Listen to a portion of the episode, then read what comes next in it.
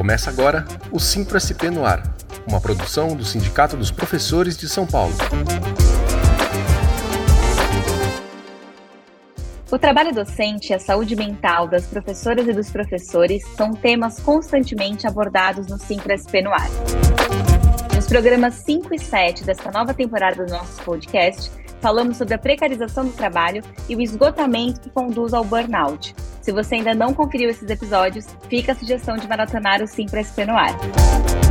Para aprofundarmos ainda mais as relações entre esses dois assuntos, recebo hoje a psicóloga Renata Paparelli, doutora em Psicologia Social e do Trabalho, supervisora do Núcleo de Ações em Saúde do Trabalhador, professora do curso de Psicologia da PUC São Paulo, além de coordenadora da Clínica do Trabalho também da PUC perita judicial e psicoterapeuta. Seja muito bem-vinda, Renata. Que currículo!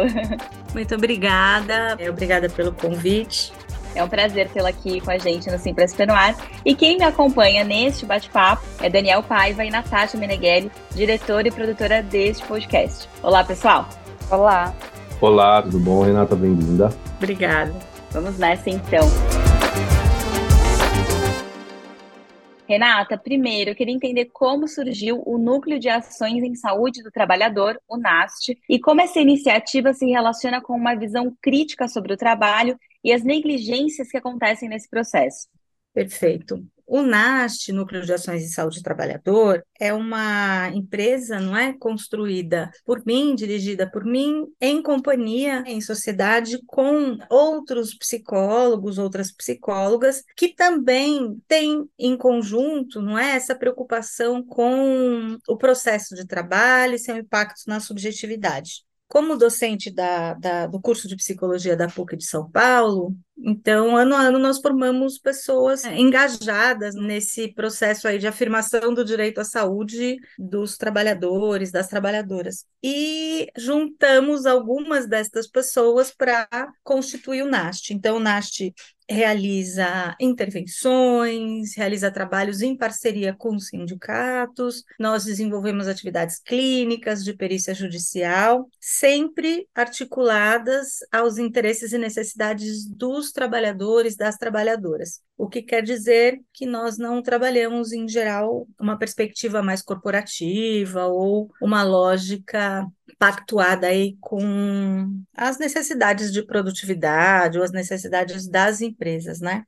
E, Renata, pensando nas professoras e nos professores do ensino privado, como você avalia ou tem acompanhado o cenário de saúde mental? Quão preocupante é a situação no momento?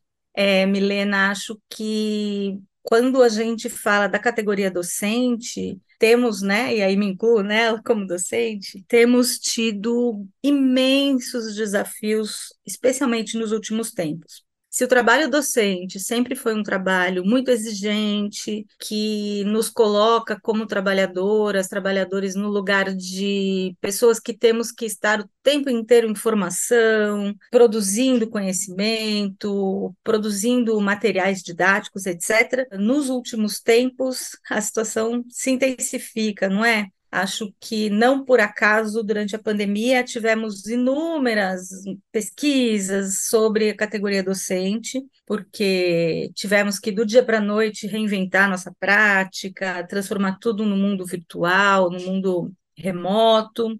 E depois também tivemos que aguentar, junto com os estudantes, o baque que foi a volta ao trabalho presencial. Muitos estudantes extremamente fragilizados psiquicamente, voltando para o cotidiano de sala de aula, com grandes questões e com um déficit muito grande no processo ensino-aprendizagem que ocorreu durante a pandemia. Além disso, acho que podemos falar de uma desvalorização desse nosso trabalho, que é uma constante, né? E de uma invasão que me parece cada vez maior de uma certa lógica produtivista na escola, né? E nas, eh, nas instituições educacionais. Então, essa lógica produtivista que valoriza a quantidade em detrimento da qualidade, que coloca professores muitas vezes na condição de mercadores de aulas, né? Ao invés Sim. de educadores que se comprometem com um projeto pedagógico, etc. Então, assim, respondendo a tua questão, acho que temos desafios das, de muitas ordens e de muitas naturezas, né, como docentes, nesse momento atual. Nesse sentido, acho muito importante esse trabalho que o Simpro vem desenvolvendo na direção de abordar essa temática, né? Que inclusive é um grande tabu social.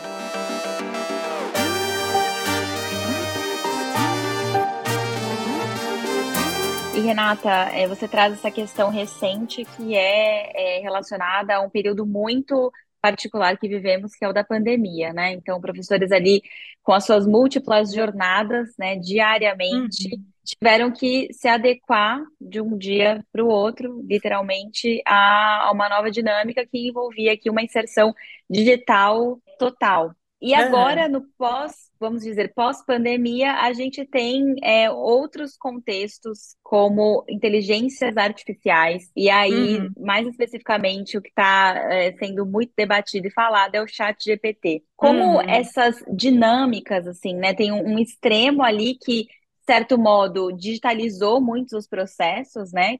For, uhum. forçosamente por um cenário mundial, como todos esses cenários ali influenciam esse mal-estar docente. acredito que, que não só nessas muitas jornadas, como você bem traz a questão da formação, exista aí uma lacuna que é essa, essa aprendizagem, né, essa inserção digital que ela teve de acontecer repentinamente, né? É, acho que você levanta uma questão que é muito importante para a gente, que é docente, e para trabalhadores em geral, que é essa questão das mudanças muito aceleradas nos processos de trabalho, alavancadas pelas transformações tecnológicas. Hoje a gente fala de uma espécie de neurose de excelência, ou algo desse tipo, dadas as mudanças continuadas e a necessidade que a gente tem de se adaptar a cenários muito distintos e que se transformam muito rapidamente. Aquilo que hoje é novidade, amanhã é obsoleto do ponto de vista da tecnologia e, e siga atrás, né? Se vira para conseguir acompanhar. E acho que aí a gente tem um, um, paradoxo, né? Que assim, se de um lado a tecnologia ela pode estar a serviço de um processo educacional interessante, é, mas é, que traga maior complexidade, que abarque melhor a complexidade do real. De outro lado, a tecnologia também pode ser utilizada na direção da burla, da forja, como você está dizendo, né? Quer dizer, é, gente que vai usar o chat para produzir trabalhos fake, né? Então, eu acho que aí a gente vai enfrentando esse, esse paradoxo em sala de aula e, e na formação. E aí, as condições de produção de um trabalho que valorize o processo educacional, me parece que estão muito na, nas possibilidades de constituição de equipes de trabalho, de projetos político-pedagógicos que façam sentido e que daí minimizam, né, esse tipo de burla por parte dos estudantes, porque acabam sendo projetos mais interessantes, né, para os alunos, alunas, e também para o professor, né, que se envolve, que se engaja. Eu costumo dizer que quando a gente fala de saúde mental, e aí articulando com tecnologia, com outros elementos, a palavra rede é tudo, porque rede é aquilo que impede a gente de se esborrachar no chão quando a gente cai, rede acalenta, rede nina, rede dá contorno, rede dá suporte. Então, em instituições educacionais onde falta rede, onde falta coletivo, entendo que o papel da tecnologia ele pode ir mais nessa direção nefasta, né? em instituições onde a gente pode compor rede, projeto, coletivizar as questões, eu acho que a chance disso ser trazido na direção de favorecer o processo educacional são maiores, né? Mas não sei se Sim, eu respondo, certeza. Milena, o que você aponta. Não, você traz um, um, ponto interessante que é essa questão da coletividade, né? Da associação, uhum. enfim, que no caso do, do sindicato, ele está no âmago, né? Exato. Mas totalmente, você, você responde até porque é pensando aqui, dialogando com você, né? Eu não, uhum. não sou uhum. especialista no assunto, mas acredito que essas superações né, dessas uhum. barreiras, desses obstáculos, e da própria inserção digital, por exemplo, que ela acontece num contexto social muito distinto, né, em relação a, a regiões do próprio uhum país continental como o nosso, né, e sistemas de uhum. ensino diferentes, público, privado, acredito que esse fortalecimento pelo coletivo se mostra como algo essencial para que pelo menos exista um tipo de, de esperança, né? É, Claro. no desespero, às vezes, do, do professor, desse professor que está angustiado com a Uhum. própria vida, com o próprio, com a própria dinâmica diária, né? Aham. Não, com certeza, é isso mesmo. E a tecnologia, né, ah, nesse sentido também, ela pode ser utilizada na direção dessa lógica produtivista, que é tão nefasta quando você pensa numa educação não bancária, né? Quando você pensa numa educação que acontece entre sujeitos, numa educação que se institui na relação entre pessoas que têm lugares distintos, mas que aprendem com este processo, essa lógica produtivista, essa lógica da fábrica de salsicha, que eu costumo dizer, é uma lógica nefasta, não é? E muitas vezes a gente vê a tecnologia usada a serviço disso. Quando, por exemplo, você utiliza recursos tecnológicos para transformar uma sala de aula numa sala com 50 mil alunos, né? Então, você perde a relação pedagógica e, e com Uhum. isso você corre o risco, né, de transformar numa educação bancária, onde o professor ele injeta conteúdo no aluno que devolve na forma de depósitos via prova, enfim, como também disse nosso querido Paulo Freire, né?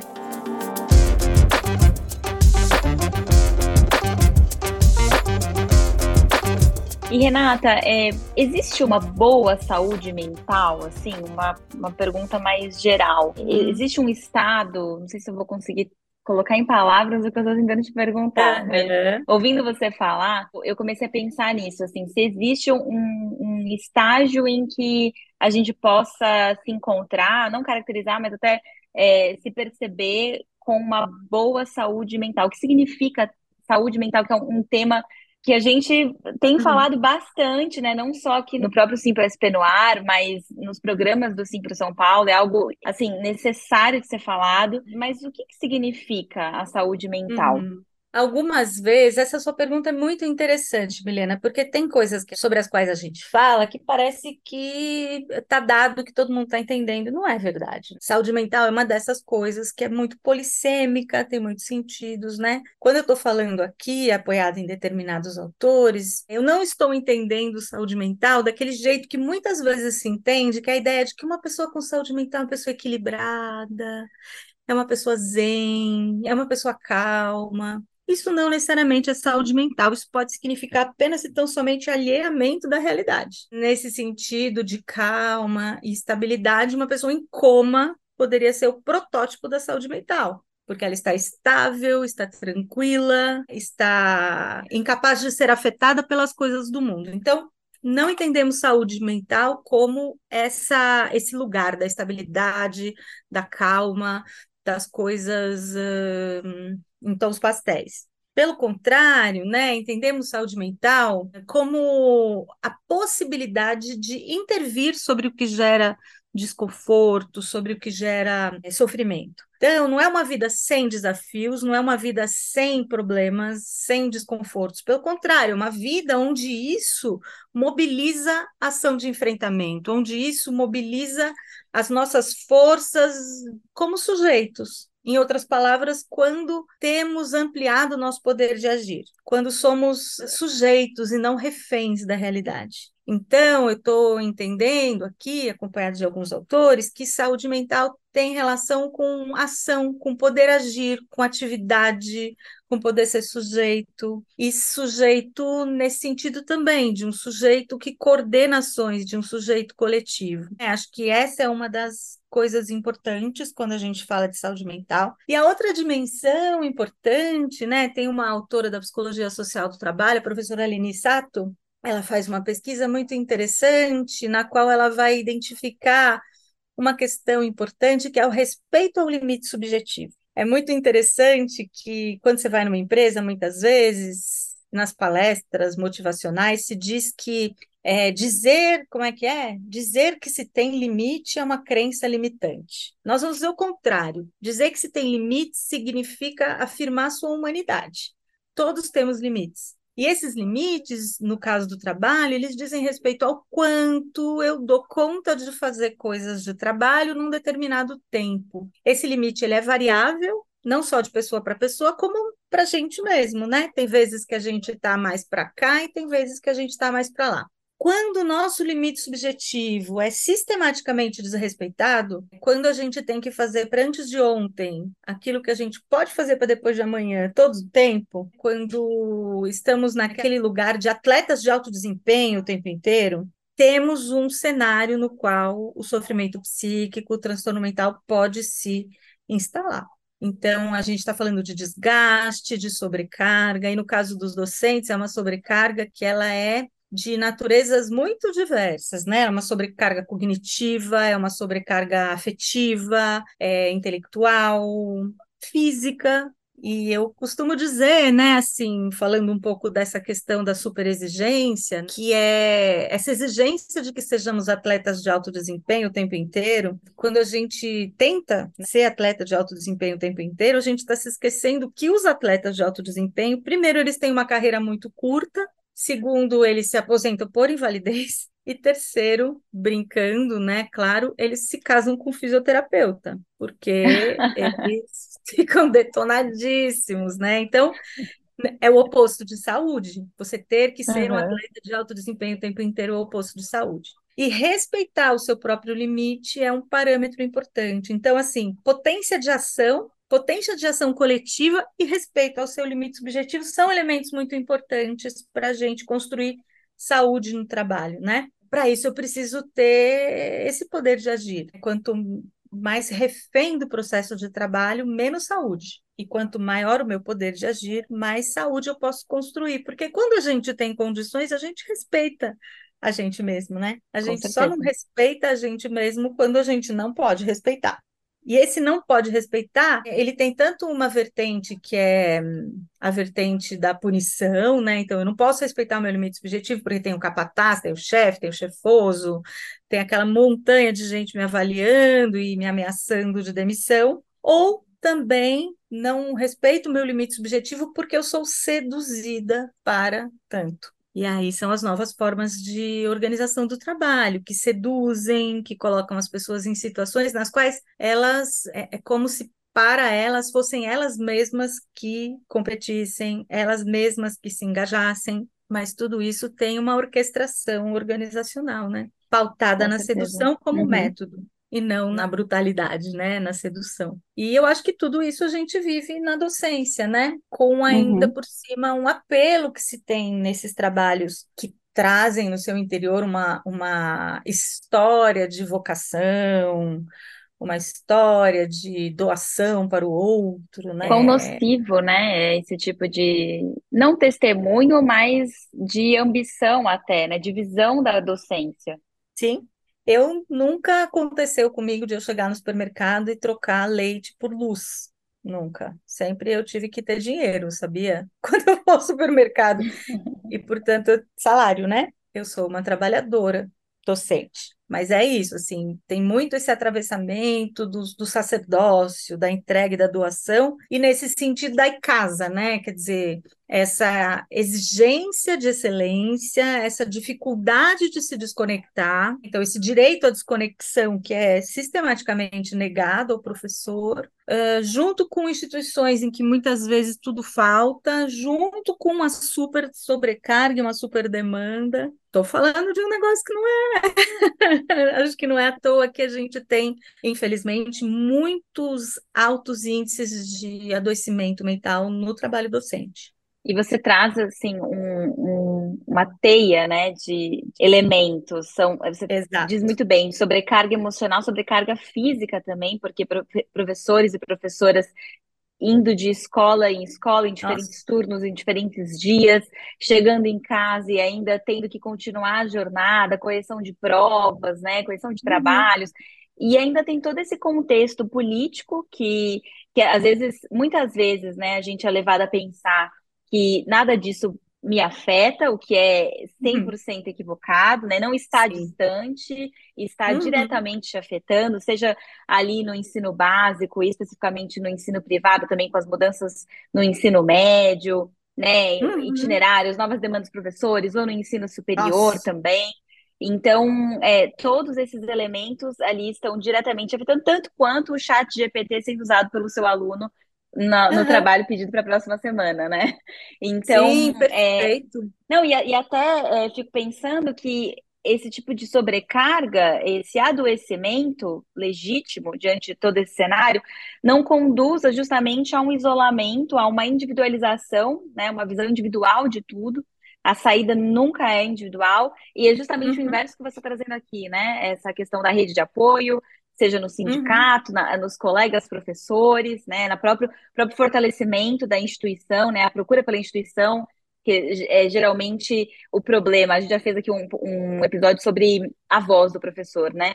Às uhum. vezes, a questão da sua voz está associada à não preparação, né, ali para o dia de aula, mas outras vezes está relacionada à acústica, né, a sua sala uhum. com muitos alunos, né, e você sendo claro. um, somente um professor ali para 50 né, é, alunos em sala de aula. Então, todas essas, essas questões estão muito relacionadas e fica até difícil para uhum. o professor ou a professora que nos escuta aqui chegar no fim do dia e pensar em tudo isso, né?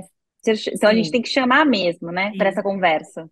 Sim, e, e, muito interessante. Acho que você sacou bem a coisa da teia, né? A gente fala que a saúde, ela é, ou a doença, né? No jargão, o processo saúde-doença, ele é fruto de múltiplas determinações, ou seja, são muitas, muitos elementos que interatuam, né? Que vão desde assim políticas uh, de Estado, por exemplo, a gente tem recentemente essa coisa da perseguição aos professores, então todo esse movimento de vigilância sobre conteúdo, de ameaças, as perspectivas anunciadas pelos professores, sabemos todos, todas e todas que não existe nenhuma, nada que se diga, nada que se ensine deixa de ter no seu interior uma lógica e essa lógica ela é comprometida com uma visão. Sabemos todos disso e então assim, toda essa perseguição é uma dimensão lá longe, digamos assim, até uh, as dimensões que vão chegando um pouco mais perto do cotidiano laboral, naquela escola, nas relações interpessoais, na trajetória individual de cada um de nós. Então, são múltiplas determinações de múltiplas camadas. Desde então, é isso, assim, le a legislação, a questão do trabalho, do emprego, do desemprego, das políticas, da reforma trabalhista, até, até ali, né, no cotidiano e chegando às questões que dizem respeito à sua própria trajetória única, individual, no interior da sua vida são múltiplas determinações. E acho que quando a gente olha para elas, a gente enfrenta essa culpabilização individual pelo adoecimento. É culpabilização individual que basta você olhar os índices se eu pegar uma amostra de pessoas, homens, mulheres, enfim, se eu pegar uma amostra com características iguais com relação a determinados aspectos, de docentes e de não docentes, entre os docentes eu vou identificar um certo padrão de desgaste à saúde, muito homogêneo. Então, eu vou identificar, você fala em burnout, eu vou identificar quadros de burnout, depressão, eu vou identificar transtorno do estresse pós-traumático por violência, eu vou identificar alcoolismo crônico relacionado ao trabalho, uso abusivo de drogas, de substâncias, muito mais do que na amostra de não professores. Então, algo deve explicar esta diferença. E este algo é o processo de trabalho. Então, não importa se eu sou Renata e se é o João, tem algo que diz respeito ao, ao fator de desgaste à saúde que é o processo de trabalho, né? Uma outra autora, uma autora que fala de um jeito bem interessante disso é a professora Edith Seligman Silva. Ela tem um livro chamado é, Desgaste Mental, o Direito de Ser Dono de Si Mesmo, que para quem quiser estudar, né, entender um pouco melhor, eu recomendo.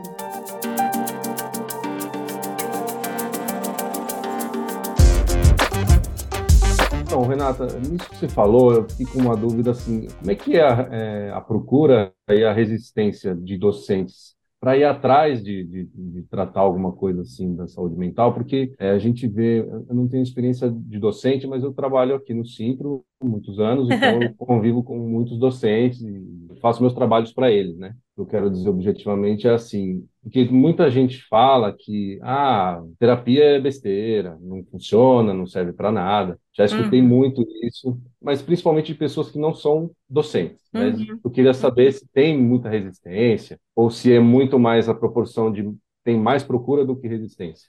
Olha, é muito interessante essa tua questão, porque assim, eu acho que ela remete a vários aspectos, né? Um deles é a resistência enquanto questão de enfrentamento mesmo destes problemas. Né? E aí eu acho que então vou na direção da rede, do coletivo, da análise dos problemas e do enfrentamento coletivo deles, entendendo que onde há submissão à rebeldia, onde há opressão, há resistência. Legal, essa é uma dimensão. A outra que eu acho que você está trazendo é a dimensão da resistência ao projeto terapêutico, por exemplo, né? Como é que isso se opera? Entre educadores, eu identifico uma resistência menor, né, aos projetos terapêuticos ao mesmo tempo que uma culpabilização pessoal muito grande e um sofrimento muito intenso por conta de que você está falando de um trabalho que as pessoas, em geral, antes de adoecerem, elas amavam. Não é um trabalho que você faz porque você tem que fazer, porque você tem que comprar comida no fim do mês. Claro que você tem que comprar comida no fim do mês, e claro que é um trabalho, mas ele também tem uma característica, em geral, de apaixonamento. Então, isso eu acho que traz uma outra cor para esse processo de adoecimento. Lá na Clínica do Trabalho, que é um serviço que eu coordeno na PUC, que justamente a gente faz atendimento individual e em grupo de trabalhadores com questões de saúde mental relacionadas ao trabalho, nós temos, no presente momento, três grupos de educadores para você ter uma ideia. São três grupos de educadores da rede pública de ensino com quem a gente tem um convênio. E aí, assim, quando você abre vaga, chega muito professor. E nós vemos isso com muito, muito bons olhos, não no sentido de que tem muita gente sofrendo, mas no sentido de que tem muita gente querendo olhar para isso, né? Agora, é isso, assim, no, no, no senso comum, muitas vezes é isso, né? Ah, psicoterapia é coisa de gente maluca, psicoterapia é coisa de gente fraca, saúde mental mental, transtorno mental é coisa de gente fraca, é frescura, é falta de força de vontade. E eu queria ver alguém cobrar. É falta do, de, uma... de ter o que fazer, né? Falta Renata. de ter o que fazer, é como se isso servisse para algum professor, né? É como se a força de vontade pudesse, por exemplo, curar uma tuberculose, né? Cure sua tuberculose com força de vontade, não vai rolar. É, e a gente não entende que as questões psíquicas são idênticas às doenças, como nesse exemplo aí da tuberculose que eu dei, mas é só para falar da falta de legitimidade que esse tipo de sofrimento tem. Parece que é uma coisa menor, que é uma coisa besta, que é uma coisa mais sua, quando, claro que não, basta ver, como eu estava dizendo, os índices de adoecimento. Os índices de adoecimento entre educadores são gigantescos. E na rede privada, a gente conhece pouco. Porque na rede pública de ensino a gente entra para estudar, né? Na rede privada, só ninguém autoriza. então, nós temos pesquisas sobre docentes, mas não pesquisas sobre as instituições educacionais privadas, a não ser quando é para elogiar, dizer que ela é incrível, aí tudo bem, mas é, de condições. Aí já é outra barreira. É uma barreira muito, muito, muito complicada, né? Renata, eu também vou interromper para fazer uma pergunta. Claro. A gente teve aqui no podcast já no Simples Penoir é, a Elisângela, que é uma das advogadas que trabalha aqui com a gente no setor de previdência, e Uau. ela disse que percebeu que a quantidade de pessoas que chegam com problemas de saúde mental como motivo de aposentadoria aumentou. As pessoas chegam perguntando quanto tempo falta e até se isso se encaixaria em invalidez, algum tipo de afastamento do trabalho relacionado a isso. Você percebe isso também é, no seu trabalho, até pensando também na, na questão dos professores de, do ensino privado, né, que acabam tendo algumas questões que, que se diferenciam, né, do ensino público, por exemplo. Não, sem dúvida nenhuma. Eu mesma tenho muitos colegas contando os dias para se aposentar. Isso porque mantém um, um, um, gosto pelo trabalho, né? Mas é um trabalho muito exaustivo e acho que sim, como em tantas outras categorias, e claro, guardadas as especificidades, Entre docentes, a gente tem como principal questão a questão dos transtornos mentais. Claro, temos problemas de voz, que inclusive não se separam dos mentais. Temos várias questões físicas, né? Professor que cai na escola, professor que tropeça, professor que tem lerdorte porque fica escrevendo na lousa. A gente tem um, várias questões físicas, né, nesse sentido, mas muitas delas, no mínimo, articuladas com as questões psicológicas. Então, hoje eu acho que esse, eu acho, não, eu entendo que esse é um grande problema para a categoria. E aí, quando a gente fala com a advogada e a gente vai falar de afastamento do trabalho, de aposentadoria, de invalidez, a gente tem dificuldades muito maiores, né? Porque o INSS muitas vezes ele já não aposenta uma pessoa que está praticamente apresentando o próprio atestado de óbito, né? Às vezes essa pessoa já não tem o afastamento. Imagine uma pessoa com transtorno mental, que socialmente é tido como uma frescura, e longe disso. Então, a gente tem muito que caminhar. Mas sim, é uma questão e é uma causa mesmo, né, de afastamento, de, no caso da rede pública, de readaptação funcional, no caso da rede privada, de demissão, né? Porque você tem muita gente que é demitida por, por transtorno mental. Alcoolismo é um deles, por exemplo, o uso de substâncias, né? Pouca gente conhece, mas existe esse transtorno. O transtorno mental está lá, reconhecido na letra da lei, chama alcoolismo crônico relacionado ao trabalho. Nenhuma pessoa pode ser demitida quando está doente. Isso é uma doença. Então, uma pessoa não pode ser demitida porque está fazendo uso abusivo de substâncias, porque isso é um transtorno mental assim como com depressão, assim como com qualquer outro burnout, estresse pós-traumático. Acontece muito, né? Porque cai o rendimento, porque a pessoa falta, a pessoa falta, mas não tem o reconhecimento pelo INSS, e aí vai essa bola de neve, né? E aí, Natasha, você entra numa questão muito importante, assim, que a gente discute em saúde mental e trabalho, em saúde do trabalhador, que é a neurose de perícia, essas perícias que, via de regra, são ações de lesa cidadania. Esse período de afastamento, que é um período muitas vezes marcado não por um processo de reabilitação, mas pela uma via crucis de médicos e de produção de provas e documentos de que você está doente, e de muita insegurança, volto para o trabalho, não volto para o trabalho, vou me aposentar, vou... o que, que vai ser de mim? É, ao invés de ser um período de tratamento, de reabilitação, e depois, ainda por cima, ter o retorno à escola no qual as pessoas eh, muitas vezes são olhadas com aquele olho torto, né? E a gente identifica um pouco nesse olho torto uma coisa que é uma negação da experiência desse outro, dessa outra, informada por um medo de que aconteça comigo. Sabe assim, aquela pessoa que representa o eu sou você amanhã? E uhum. aí você uhum. tem que olhar para ela e dizer: é nada, eu não vou ficar doente. Ela ficou porque é fraquinha, ela ficou porque sei lá o quê, ela ficou. Não, eu não. É isso, né? Então, acho que assim, essa interface com o judiciário, essa interface com o trabalho dos advogados, das advogadas, ele é muito importante no nosso campo, né?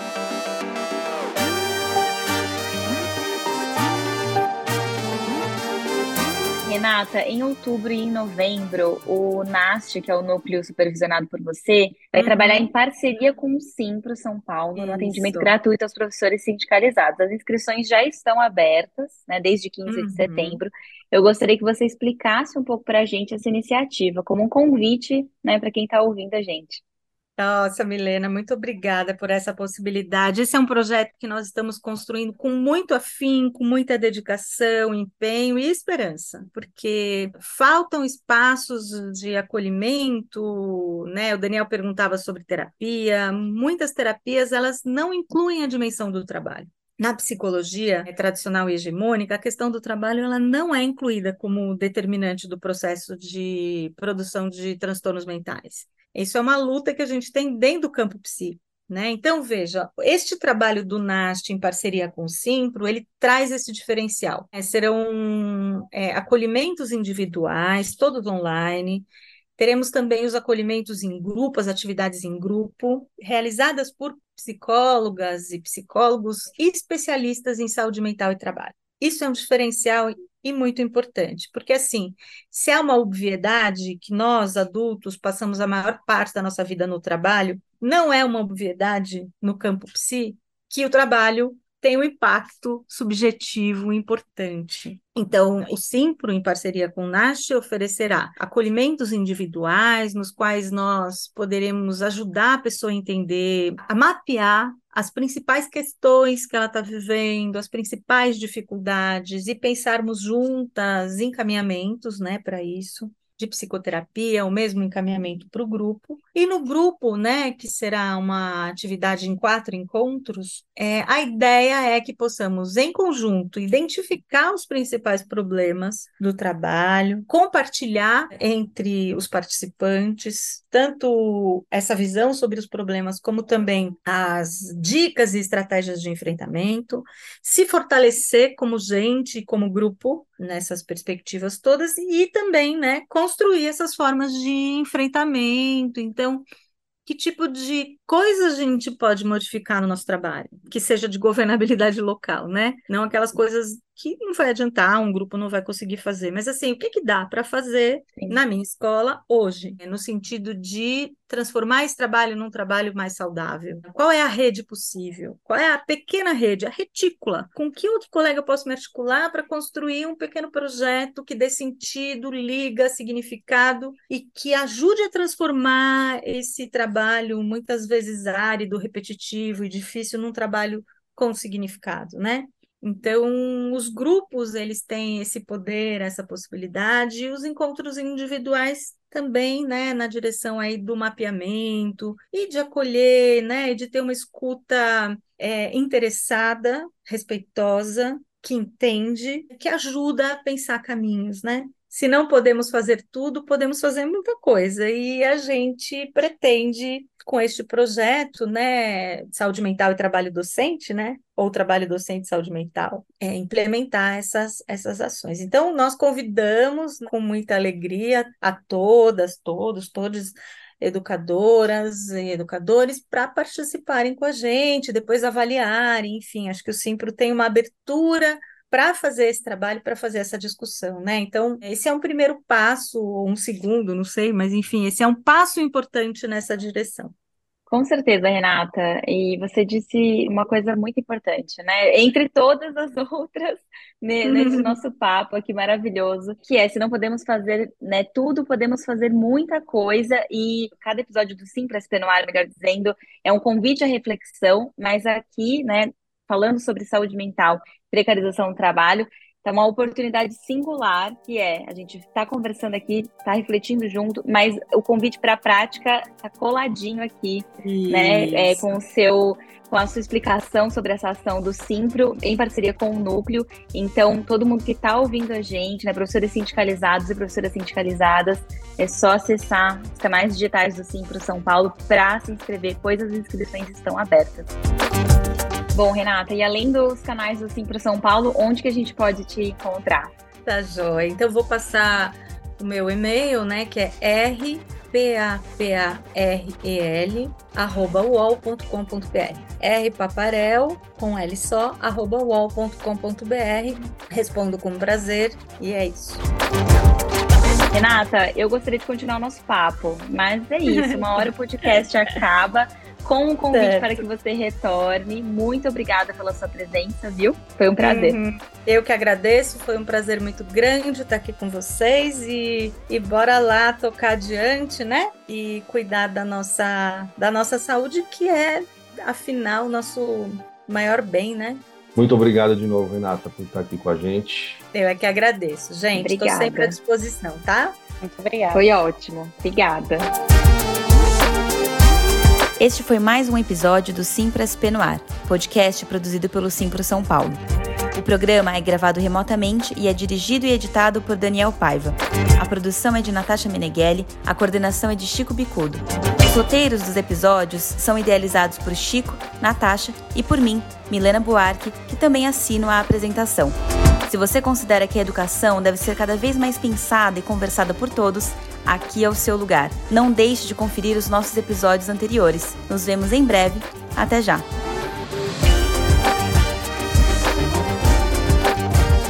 Você acabou de ouvir Simpro SP no ar.